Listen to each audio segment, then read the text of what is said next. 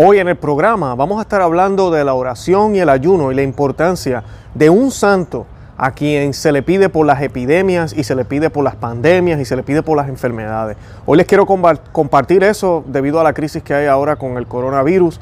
Como ustedes saben, cada día son más los países que están cerrando los lugares públicos, eh, no sabemos cómo van a reaccionar las iglesias en esos lugares. En algunos pues están manteniendo los templos abiertos. En otros lugares ya también están cerrando las iglesias. Así que tenemos que definitivamente hacer oración y debemos ser cristianos y católicos valientes, eh, no cobardes y tener fe en el Señor. Y hoy les quiero hablar de ese santo que demostró con su testimonio valentía y ahorita está en el cielo intercediendo por nosotros.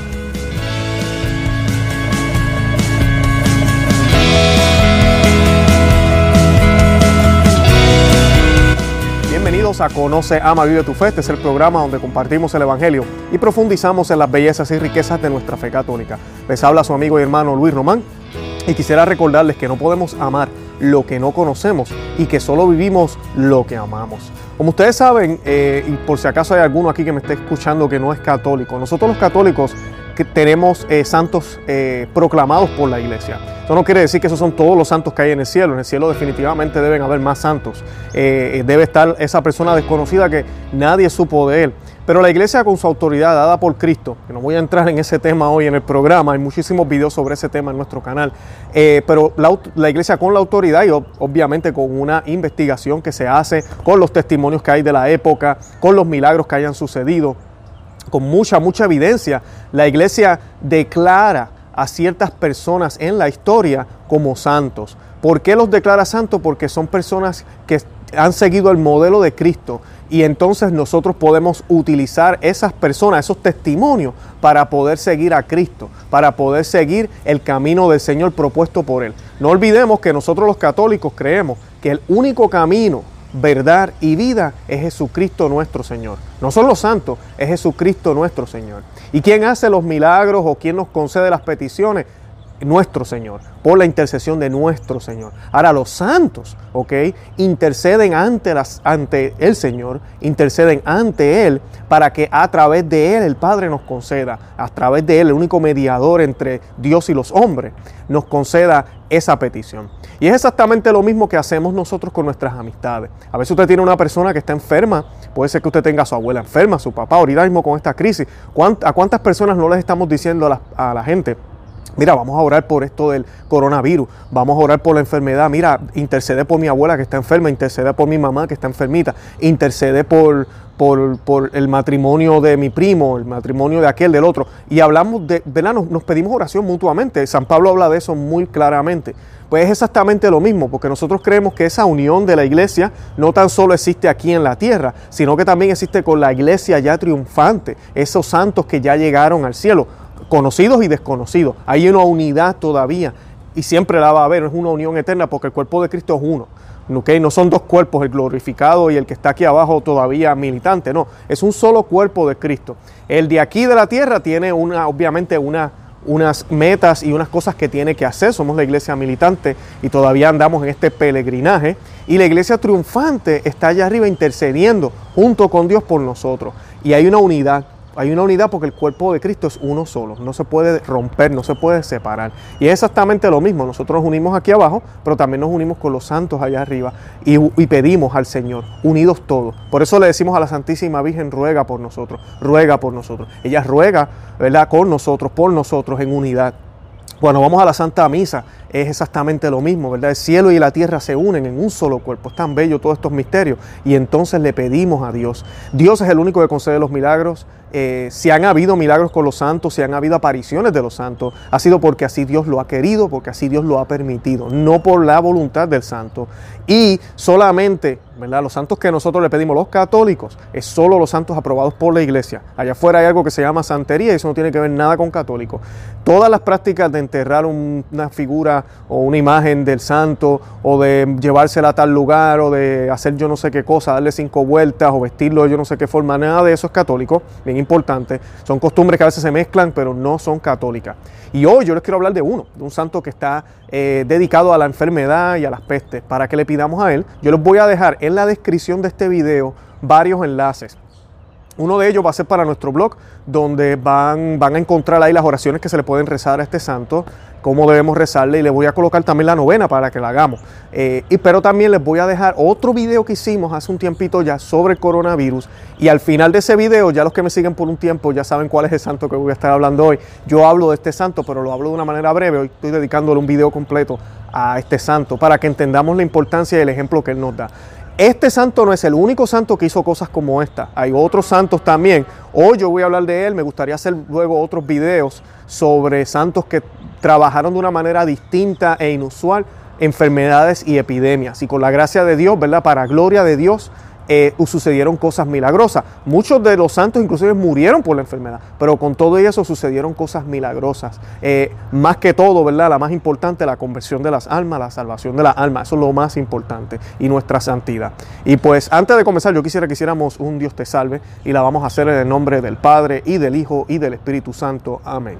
Dios te salve María, llena eres de gracia, el Señor es contigo. Bendita tú eres entre todas las mujeres y bendito es el fruto de tu vientre Jesús. Santa María, Madre de Dios, ruega por nosotros pecadores, ahora y en la hora de nuestra muerte. Amén. En el nombre del Padre, y del Hijo, y del Espíritu Santo. Amén. Quería decirles algo, yo sé que yo hablo rápido, eso es un problema que yo tengo, trato de controlar un poco mi velocidad en los videos, pero pues también no quisiera hacer los videos muy extensos, así que disculpen si hablo un poco rápido. Mi intención también es mantenerlos despiertos, eh, pero sí, algunas personas me han dicho, y lo otro es la pronunciación. Bueno, yo soy puertorriqueño, tengo mi acento, me han dicho, pronuncias esto mal, pronuncias esto mal. Les pido disculpas por por eso tratamos de hacer lo mejor que podemos. Eh, oren por mí, ¿verdad? Este, ¿verdad? Yo no, somos perfectos, tratamos de hacer lo que podemos, pero lo hacemos con mucho amor, de verdad que sí.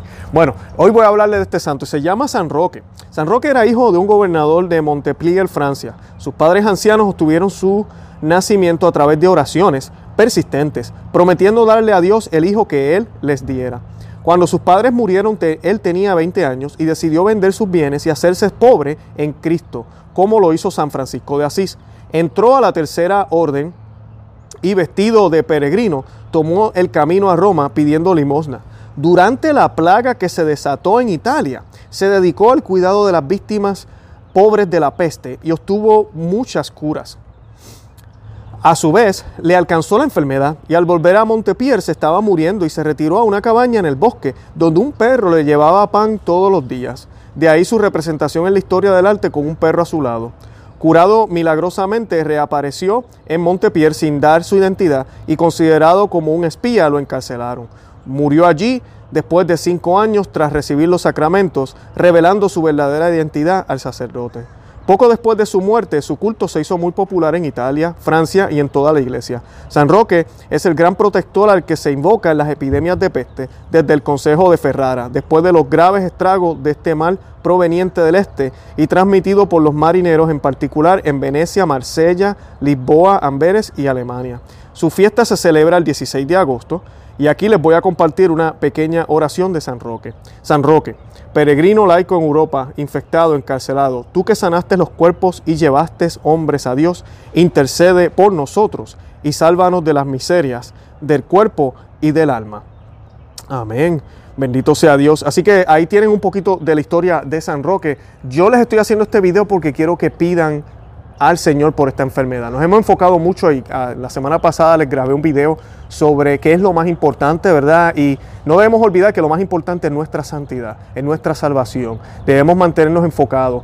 Y sabemos también que no es coincidencia que esto esté sucediendo en Cuaresma, que esto esté sucediendo ahora en estos años, en esta época de confusión, después de un año donde tuvimos toda la idolatría que se hizo en Roma con la Pachamama y todo lo demás, y que ahora tengamos esta pandemia, esta enfermedad, que lo que está haciendo es probando nuestra fe no la pandemia como tal, como si fuera una persona que tiene una intención, pero estas cosas que suceden en este mundo son para probar nuestra fe, nos prueba nuestra fe, ¿ok?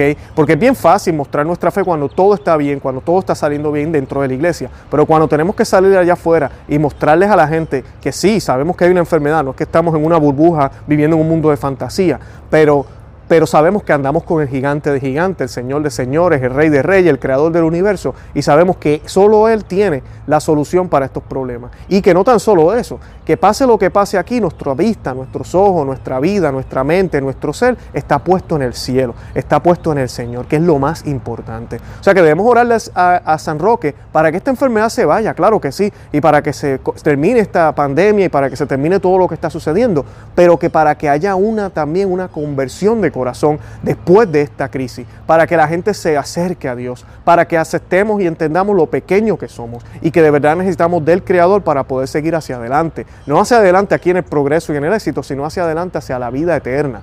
Y que también sea un medio de poder glorificar a Dios que surjan historias luego de, esta pandemia que demuestren la existencia de nuestro Señor, que demuestren la fe de los católicos, no la cobardía de los católicos al encerrarnos, al cerrar las iglesias, al no asistir a ningún eh, evento o no hacer nada. Ojalá se escuchen historias donde, mira, tal aldea se reunía el pueblo y se reunía en una casa y hacían el Santo Rosario, eh, en tal lugar se reunieron cerca de los hospitales, en otro lugar hicieron una peregrinación con la imagen de la Santísima Virgen, en otro lugar hicieron adoración eucarística que se escuchen esas historias, que no sigan escuchando estas historias de que vamos a cambiar ahora la rúbrica de la liturgia, ahora vamos a solamente recibir al Señor en la mano, que ustedes saben la opinión de nuestro canal sobre eso, sabemos que eso no está bien, aquí les estoy dejando descripciones de la historia de la comunión de la mano, como no hay ni un solo concilio que se pronuncie a favor de eso y ni siquiera hay ningún documento magisterial infalible que apruebe eso, ninguno. ¿ok? Hay permisos, pero esos permisos empezaron a, surgir después de los 60, ¿ok? Y todo eso son desobediencia al magisterio infalible que la iglesia tiene desde miles de años predicando sobre cómo se debe recibir al Señor y por qué la iglesia inclusive motiva y pide que se haga en la lengua para evitar sacrilegios, ¿ok? La iglesia siempre va más allá, ¿verdad? camina la milla extra porque amamos al Señor plenamente. Así que todo eso pues lo tenemos en ese video, también lo estoy compartiendo aquí en la descripción. Y le pedimos al Señor, ¿verdad? Que eso, que no sucedan estas cosas y que se vea que de verdad, en vez de bajar la cantidad de misas que aumenten. Mira, sí, vamos a tomar las precauciones necesarias, nos lavamos las manos, tal, vez hacemos una agenda donde no vaya tanta gente a todas las misas, nos sentamos un poco distanciados. Todo eso lo podemos hacer para evitar un poco, pero tengamos la fe de que si abrimos bien la boca y colocamos esa lengua bien, el sacerdote no me tiene que tocar la lengua y, lo recibo en la boca como debe ser. Yo estoy orgulloso de decir que en mi parroquia el sacerdote nos mandó una carta a, todas las personas que pertenecemos a esa comunidad diciendo que no van a haber cambios en la, en la rúbrica de nuestra misa y que siempre la vamos a seguir recibiendo de rodillas y en la boca que no prevé ninguna, ningún cierre a menos que el gobierno los obligue, ¿verdad?, a cerrar todas las misas, todas las iglesias, como ha pasado en algunos países. Ya eso es algo que no se puede controlar, pero él no prevé nada de eso. Tuvimos una hora santa la semana pasada con la exposición del Santísimo. Todas esas actividades se pueden seguir haciendo. Así que, amigo sacerdote que me escucha, amigo obispo que me escuchas, de verdad no tenemos, que seguir la batalla y enfocar a nuestra gente, que no tan solo aquí, si mira, si nos tocó la enfermedad y nos tuvimos que morir, pues que moramos en gracia. Y si, nos, y si nos toca la enfermedad y la superamos, que sea un testimonio para la gloria de Dios, que nos lleve a, la convención y que nos mantenga más cerca de Cristo. Eso es lo que debería pasar. Así que pidamos la intercesión de San Roque, mantengámonos firmes en la fe y nada, los invito a que visiten nuestro blog no se que se suscriban aquí al canal en YouTube, que me sigan en Facebook, Instagram y Twitter, nos pueden buscar por Conoce, Ama, Vive tu Fe y que le den me gusta, que lo compartan, denle thumbs up eh, o el dedo pulgar. Y nada, los amo en el amor de Cristo y Santa María, ora por nosotros.